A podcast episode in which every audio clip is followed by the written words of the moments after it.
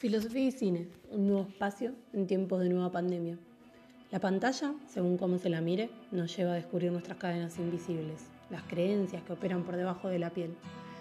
La filosofía se encuentra en el día y la noche, solo hay que salir a buscarla sin importar la edad, porque, siguiendo Epicuro, que nadie, mientras sea joven, se muestre reacio a filosofar.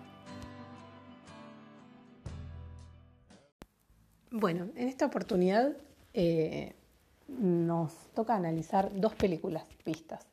Jojo Rabbit por un lado y La bicicleta verde por otro. Son dos películas bien distintas, pero en ambas eh, tienen a niños como protagonistas. En la primera, Jojo Rabbit, eh, ganadora del Oscar en el año 2019 eh, por mejor guion adaptado. La película está basada en, en un libro que se llama El cielo enjaulado de una autora de Nueva Zelanda. El eh, guionista y director de esta película es el, es el, actor que interpreta al personaje de Hitler.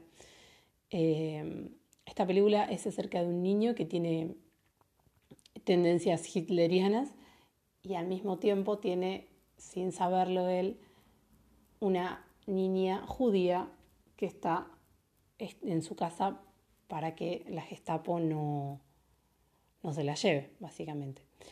Y por otro lado tenemos la película La bicicleta verde, estrenada en el año 2012.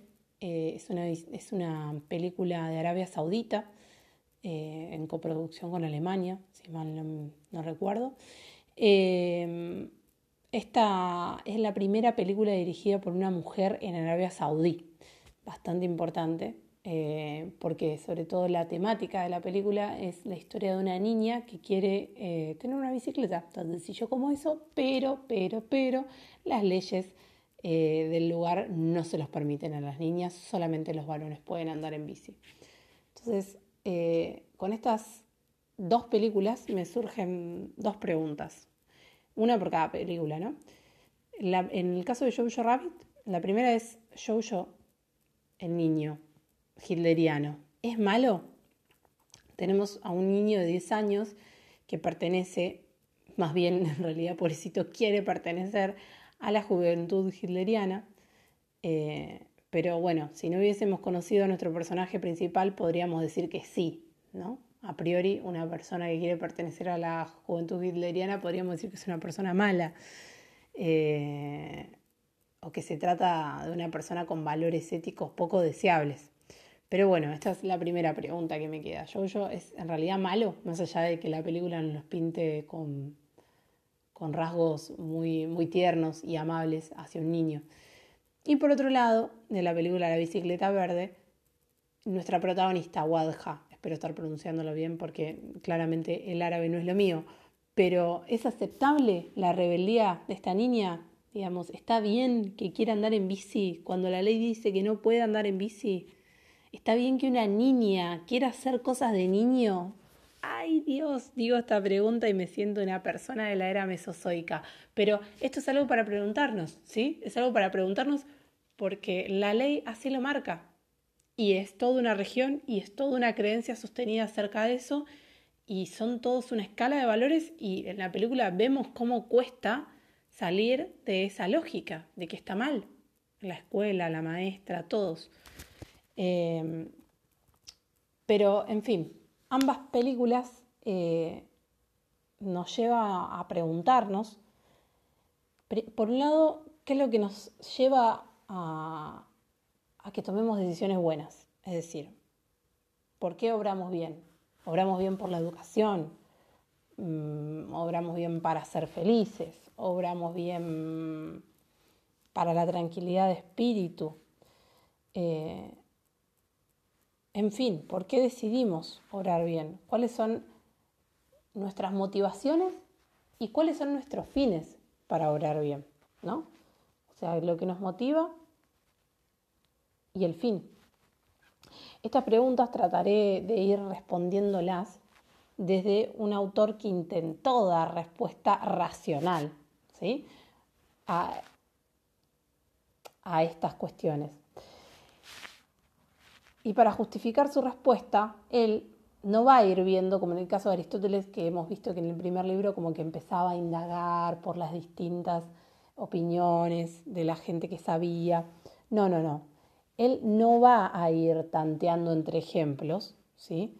sino que él va a ir en busca de la objetividad. Y la objetividad es la forma, ¿sí? La forma y no el contenido. Los contenidos son los ejemplos. Bueno, pero ¿qué nos lleva a obrar bien? Va a decir Kant. Es decir, va a buscar una forma que sea pura. ¿Qué significa que es una forma pura que no tiene relación con nada de la experiencia? ¿Sí? Eh, es decir, esto en lenguaje de Kant es la forma categórica. Es decir, que no está relacionado con nada de lo que podemos eh, vivenciar, ¿sí? O sea, es muy abstracto lo que está queriendo lograr Kant eh, para dar la explicación de por qué actuamos bien y, por qué debemos actuar bien, sobre todo, ¿no? Em, este autor, que emprende esta tarea de limpiar los conceptos de todo ejemplo contingente de nuestra cotidianidad, es decir, no, mamá, yo voy a ir ahí, voy a hacer eso porque todos los pibes lo están haciendo. No, bueno, eso no es un código moral ni algo para seguir, ¿sí?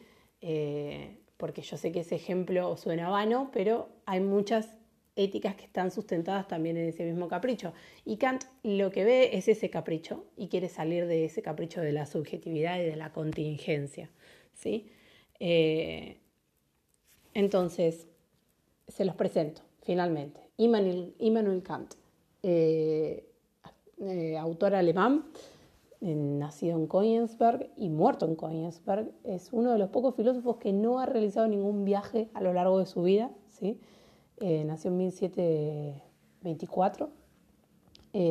Königsberg es, era lo que antes era Prusia y ahora es Alemania, ¿no? pero antes era Prusia. fue un personaje bastante particular eh, por, varios motivos. Uno, por los que los acabo de nombrar, que nunca salió de su pueblo, nunca viajó. Eh, los viajes en líneas generales en casi todas las biografías de los filósofos suelen ser determinantes para la creación de, su filosofía. En Kant no es el caso. Eh, fue uno de los pocos filósofos que nació en una familia no tan pudiente, una familia numerosa y, pobre. Su familia era pietista, ¿qué es esto? Es una rama del cristianismo protestante eh, luterano.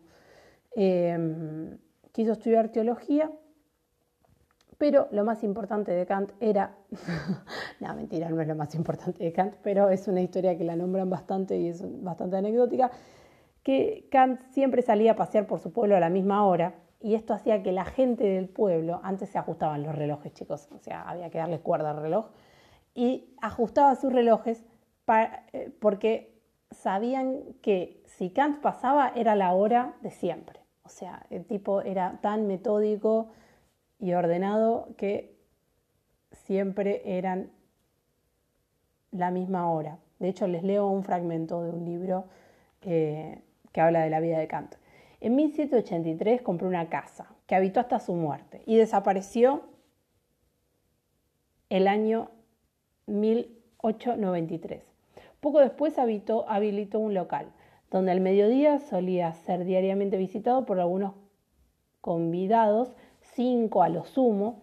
Los días se deslizaban entonces con la mayor regularidad. Se levantaba a las 5 de la mañana, daba sus clases de 7 a 9 de, de 7 a 9 o de 8 a 10 y hasta la una hacía sus trabajos más serios. Usted iba a pasear entretenido dos o tres horas mm, de sobremesa. Después daba su paseo diario con tan puntualidad que servía a los vecinos para poner en hora sus relojes. A la última hora se dedicaba a la meditación y a lecturas amenas. A las 10 se acostaba, le molestaban las interrupciones de esta distribución del tiempo, aunque fueran inevitables. Las vacaciones que hubiera podido modificar este sencillo plan de vida, las modificaciones eran entonces muy cortas, no viajaba. Desde los tiempos en que se había dedicado a la enseñanza privada, jamás salió de los estrechos términos de su ciudad natal. ¿sí? Eh, este es un libro de la biografía del autor Culpe, eh, editado en 1925. pero bueno, la finalidad de leerles este párrafo era demostrarles esto, que es una persona que acá sí me pongo cholula tipo Jorge Rial, es importante saber de la vida del autor, es importante sobre todo para que no nos parezca una demencia a su propuesta filosófica, ¿sí? Eh, porque quizás nos parece una demencia, pero, pero, pero, pero, pero, sin embargo sigue operando en todos nosotros porque algo de la semilla kantiana ha quedado en nuestra tierra. Pero bueno, por ahora voy a hacer un corte, pues ya vamos 10 minutos.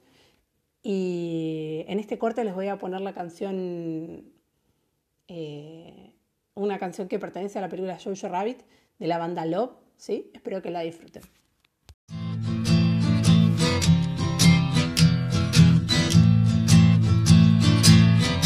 Everybody's gotta live, and everybody's gonna die. Everybody's gotta live. I think you know the reason why. Sometimes I go and get so good. Then again, it gets pretty rough. But when I have you in my arms, baby, you know I just can't, I just can't get enough. Uh, oh yeah, everybody's gotta live. Yes, they do. And everybody's gonna die. Everybody try to have a, a good time. I think you know the reason why. Saw a blind man standing on the corner yesterday, baby. He couldn't hardly tie his shoes. But he had a harmonic and a guitar strapped around his neck. And he sure could he sure could play the blues. Uh, oh yeah, everybody's gotta live, and everybody's gonna die. Everybody try to a, a good time. I think you know the reason why. I feel like I've seen just about a million sunsets. She said, if you're with me, I'll never go away. That's when I stopped and I took another look at my baby. She said, if you're with me, I'll never go away.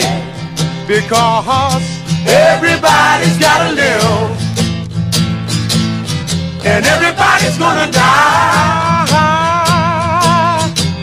Everybody's gotta live. Before you know the reason why. I had a dream the other night baby. I dreamt that I was all alone. But when I woke up, I took a look around myself. And I was surrounded by 50 million strong. Oh, yeah. Everybody's gotta live. And everybody's gonna die. Everybody's gotta live before you know the reason why. Yeah, everybody's gotta live, and everybody's gonna die. Everybody's gotta live. You gotta live before you know the reason why.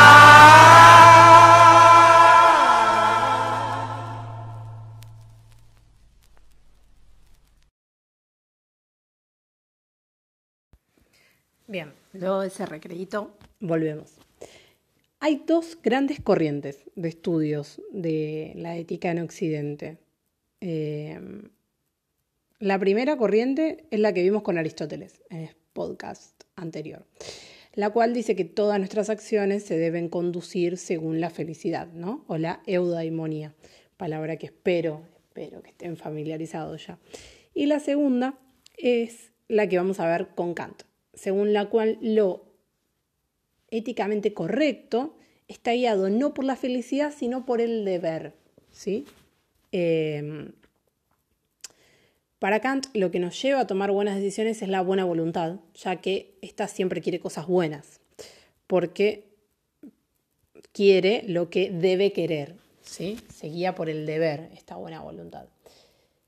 Ahora bien, para entender por qué hay que hacer lo que se debe hacer, ¿sí? O sea, por qué debemos obrar según el deber, eh, y para entender por qué esta moral kantiana puede parecer tan solemne, legalista y hortiva en algún punto, hay que primero hacer una introducción chiquitita, pequeñita, prometo que no va a ser nada eh, muy largo ni muy exhaustivo, y creo que si Kant estuviese vivo en este momento, después de grabar esto me pegaría un tiro, sin dudas. No, mentira, no lo haría por el imperativo. Pero bueno, eh, una introducción muy, muy pequeña al hit de Kant, es un hitazo de la filosofía moderna que se llama el libro La crítica de la razón pura. ¿sí? Es un libro bastante grande, gordito.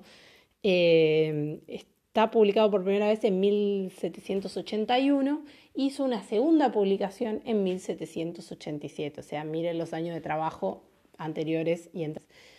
Eh, Kant en este libro crea una verdadera revolución, llama el giro copernicano en Kant, porque así como Copérnico descubrió que, redescubrió en realidad, pues ya sabía, pero no importa, no me voy a meter ahí, así como Copérnico descubrió que el centro de nuestro universo no era la Tierra, sino el Sol, Kant descubrió exactamente lo mismo, pero en nuestro modo de acceder al conocimiento. ¿sí?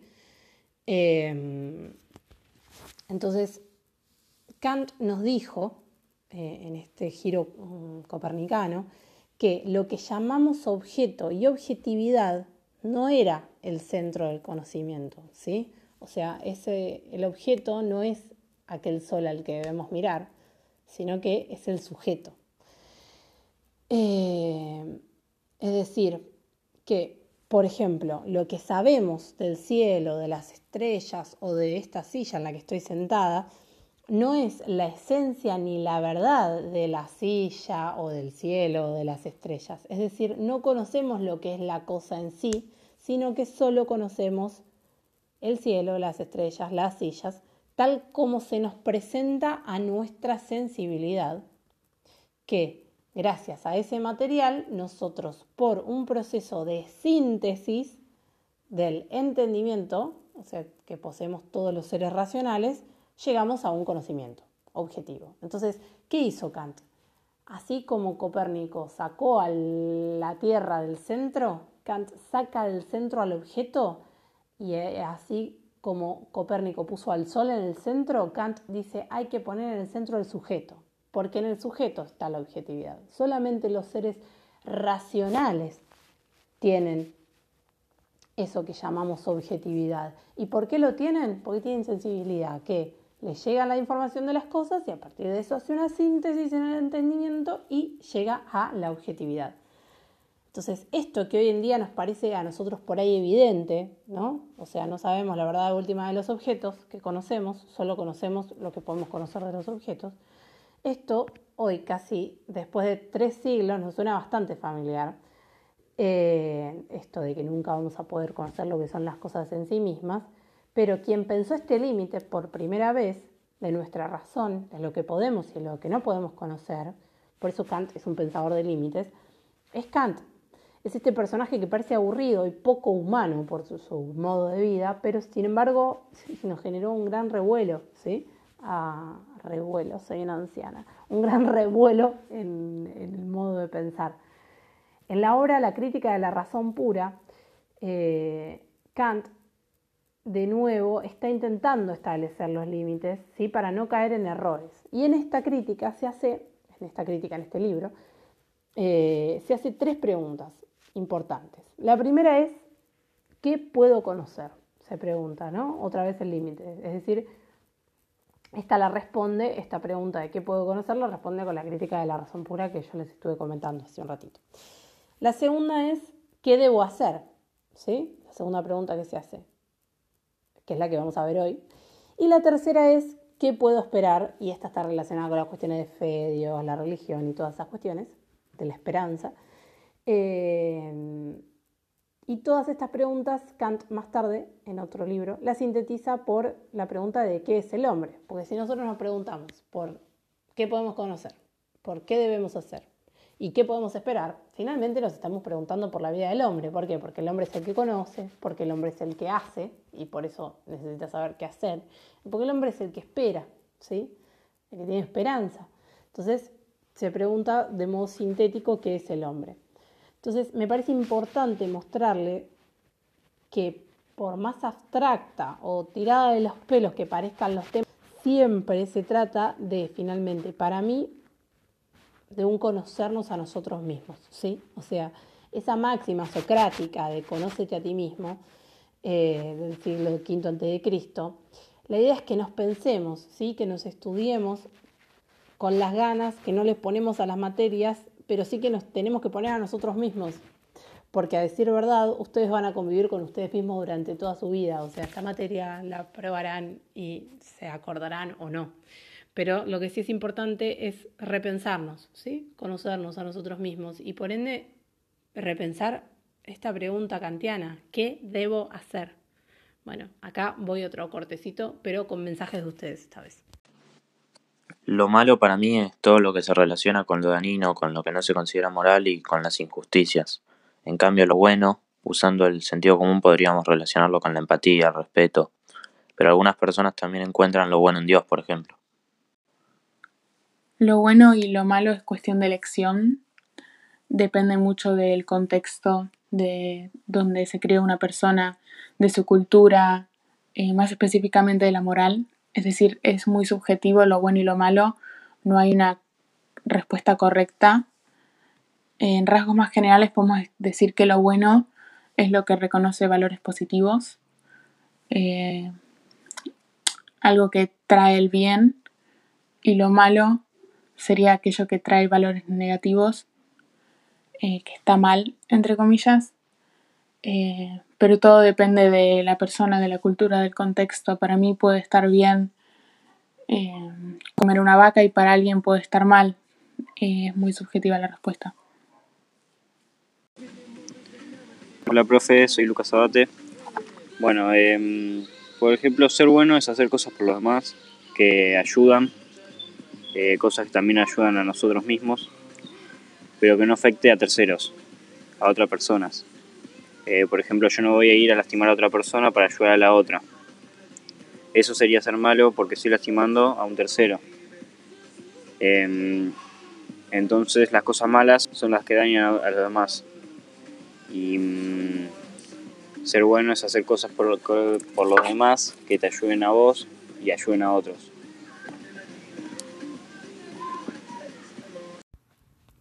Bueno, después de esos tres mensajes, eh, que la pregunta disparadora era qué es lo bueno y qué es lo malo, y ahí mis alumnos grabaron sus opiniones.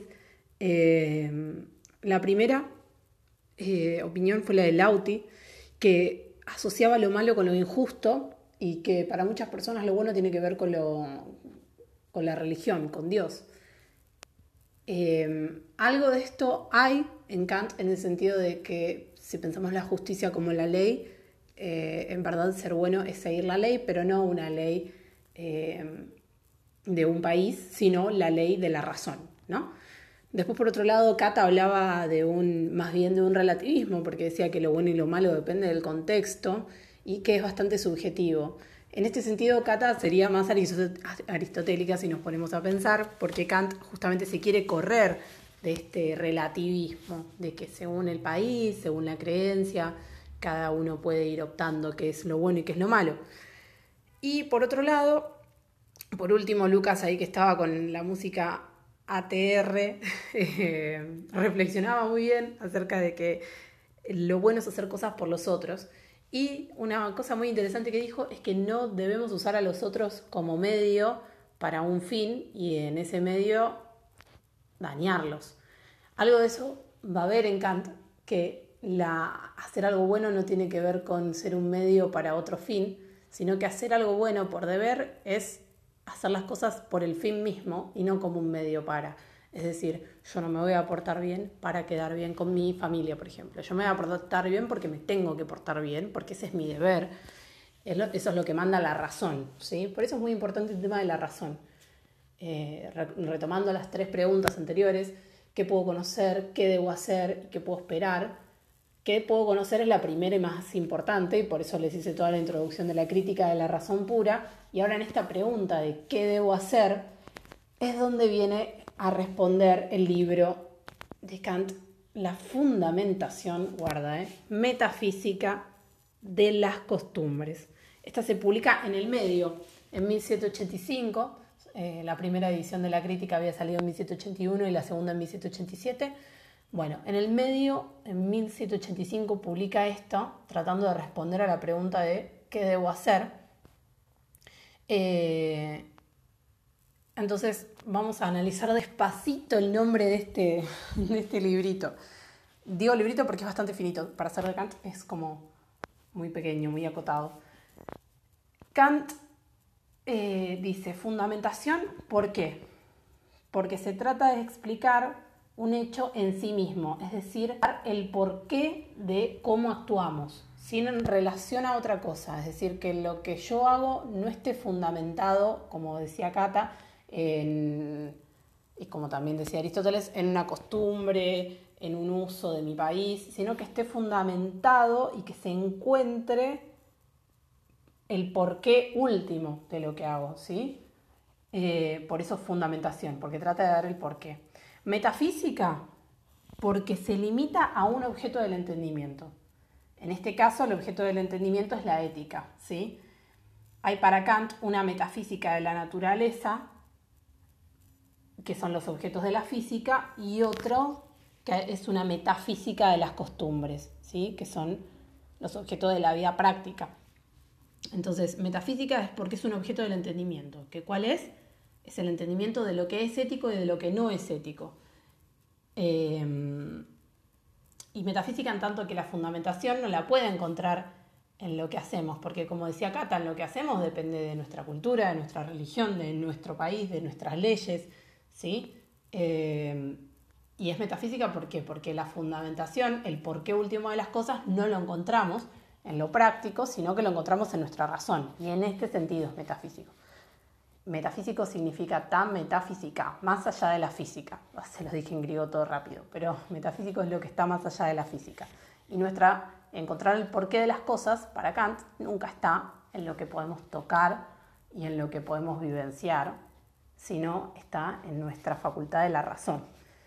Y de las costumbres, ¿por qué? Porque la parte racional de la metafísica de las costumbres es lo que Kant llama propiamente la moral. Entonces, es lo que llama costumbres y su moral son las leyes racionales que nos mueven en el objeto del entendimiento de la ética. Voy de nuevo porque sé que es complicado. La última parte de costumbres es porque es la parte racional de la metafísica de las costumbres, que es lo que nosotros llamamos moral, ¿sí?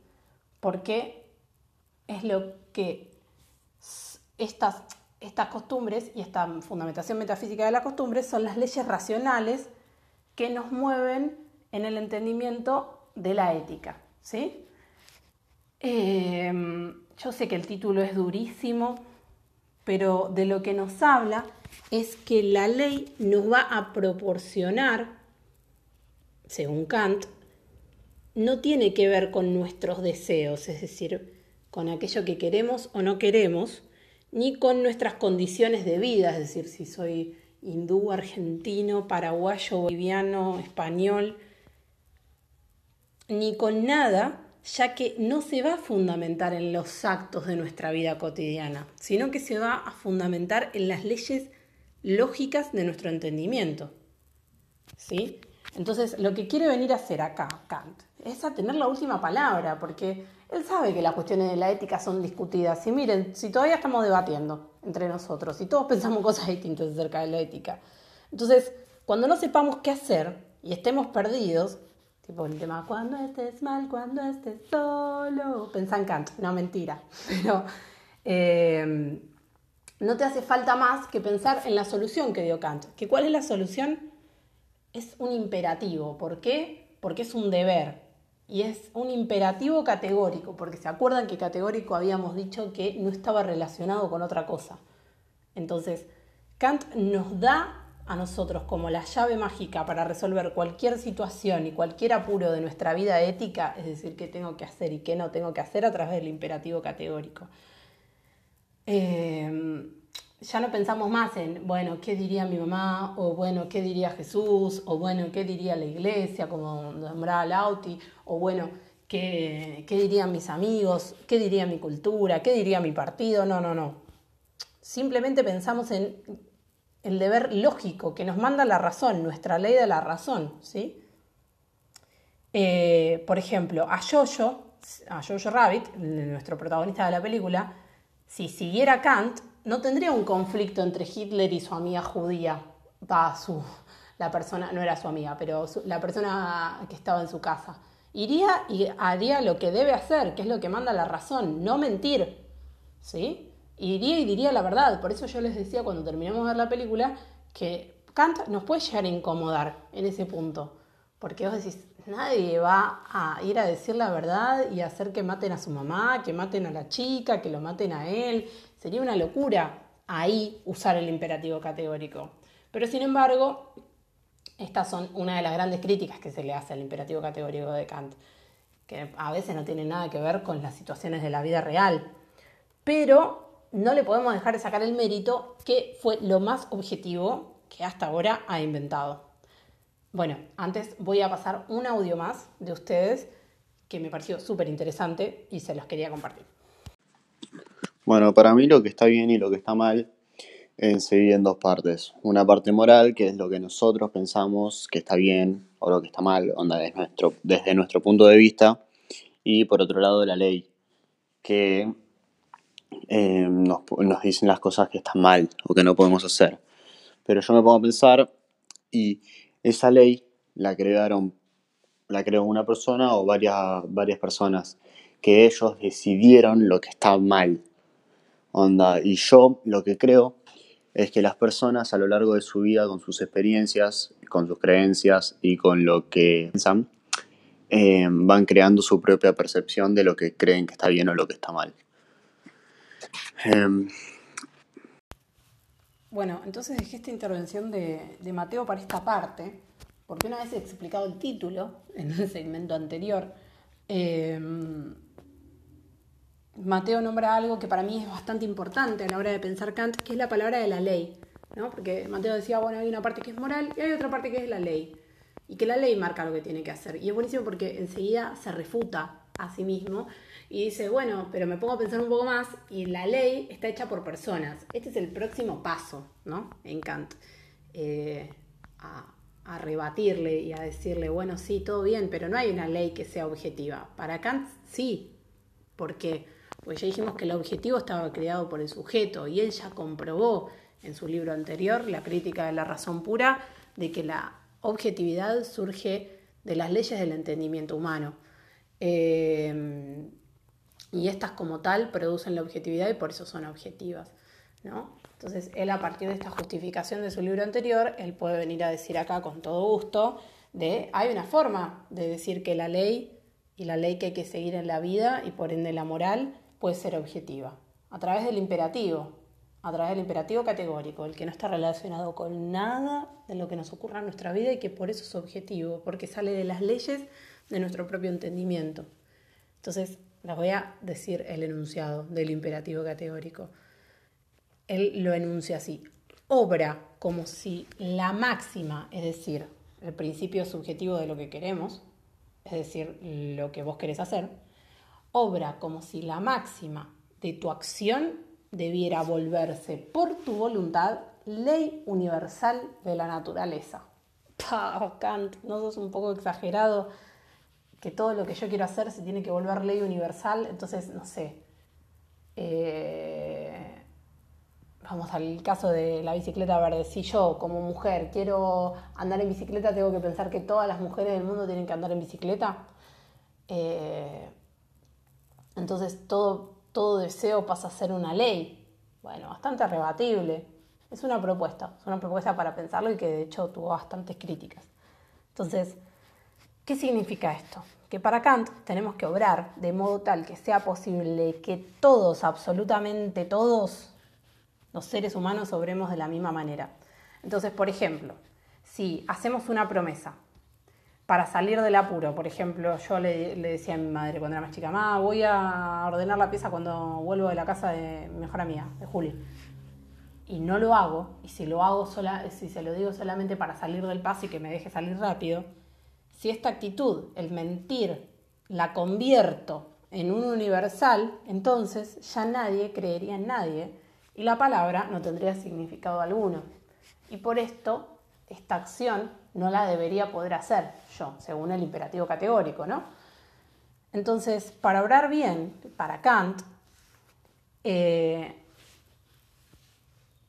es hacer lo que marca el deber sin importar el fin, ¿se entiende? Es seguir el imperativo categórico sin importar lo que yo quiero, ni la finalidad, ni la subjetividad, ni nada. Es decir, yo tengo que actuar bien porque así Kant pone el ejemplo de una persona que no tiene mucho amor por la humanidad, no le importa, a decir verdad, nada de la humanidad y de la otra gente, pero ve a una persona que está sin comer y le da comida, de todos modos, en la calle.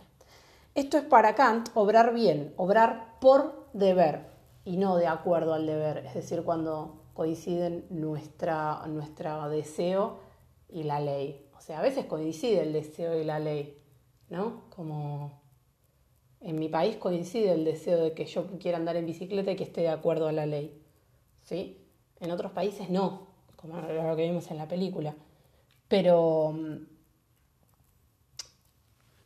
actuar por deber para Kant es actuar como manda la ley a pesar de que yo no quiera. Entonces pone el caso de esta persona que no le importa la humanidad y que sin embargo le da de comer a una persona que no tiene para comer en la calle.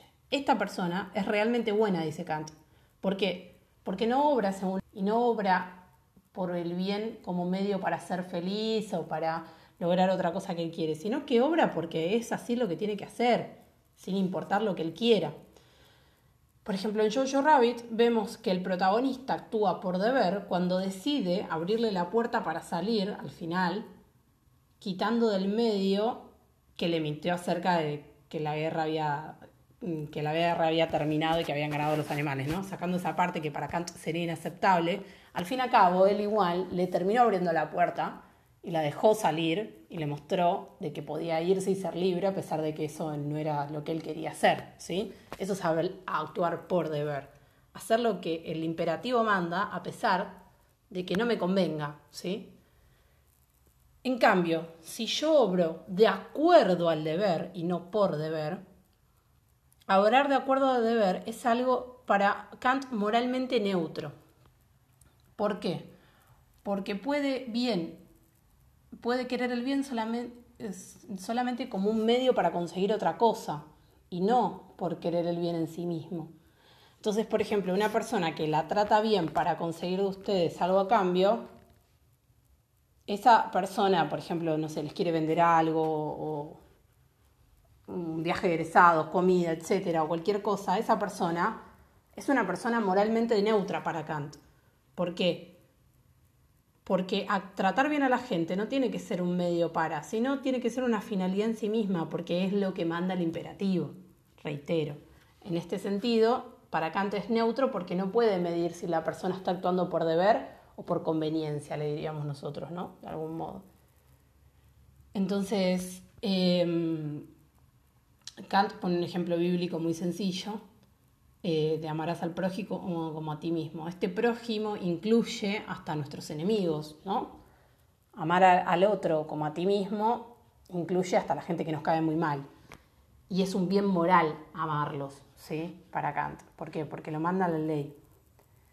Entonces, vuelvo a repetir para cerrar todo esto. ¿Cuál es el imperativo categórico que nos soluciona todos los problemas? No, mentira, no nos soluciona todos los problemas, pero que intenta solucionarnos todos los problemas es obra de modo tal que tu máxima pueda volverse ley universal. Entonces, si pensamos en Jojo Rabbit, si hubiese seguido esta máxima, su amiga habría muerto. Entonces, repito la pregunta para ustedes. Al fin y al cabo, ¿qué debo hacer?